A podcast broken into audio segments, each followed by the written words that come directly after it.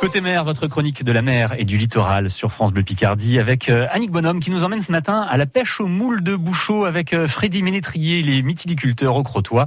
Une partie de pêche donc par grand vent.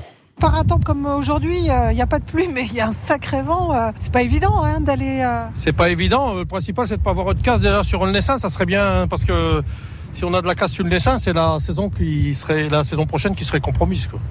Et ça, ça serait embêtant. donc Vous venez les surveiller tous les jours vous Ah, on peut, de toute façon, surveiller ou pas, à part remettre un clou, on peut pas faire grand chose si vous voulez. Alors après, euh, on verra bien. Faut être fataliste. Et- Bon, ouais, maintenant que vous êtes bien mouillé, ça, oui. hein, vous n'avez plus qu'à aller vider vos bottes. Là, elles sont sous filet hein, pour euh, les préserver. Il y a un petit coup de couteau. Bah, en fin de compte, on- il y a un filet pour les préserver des goélands. Enfin, des prédateurs en général, mais principalement ici des goélands. Parce que sinon, ils mangent tout. Ils mangent la totalité. Si vous mettez une corde comme celle-ci, sans surveillance, c'est-à-dire qu'on paye quelqu'un pour surveiller les, les cordes dès qu'ils sont posés sur les piquets, parce que sinon, les goélands mangent tout. Et vous pouvez recommencer. Là sont, sont les premiers piquets? Le premier piquet, c'est les piquets. On appelle les piquets d'en haut. Pour tout simplement pouvoir, euh, en cas de mauvais temps comme là, ben, de pouvoir accéder puis de faire un peu de moule. Même si ça suffira pas pour les commandes, ça sera toujours ça. Parce que là, sinon, c'est problématique. Donc, vous enlevez une première couche, mais en dessous, il y a encore des. Euh, normalement, oui, mais vu la mortalité actuelle, euh, non. Vous voyez En principe, ça devrait être comme ça, vous voyez Ça, c'est une deuxième couche.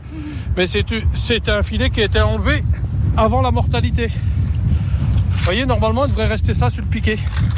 Et là, c'est un piquet que j'ai j'ai enlevé, un filet que j'ai enlevé il y a un mois, un mois et demi. Comme vous le voyez, il n'y a pratiquement pas de morte dedans. En fin de compte, le filet retient la vase.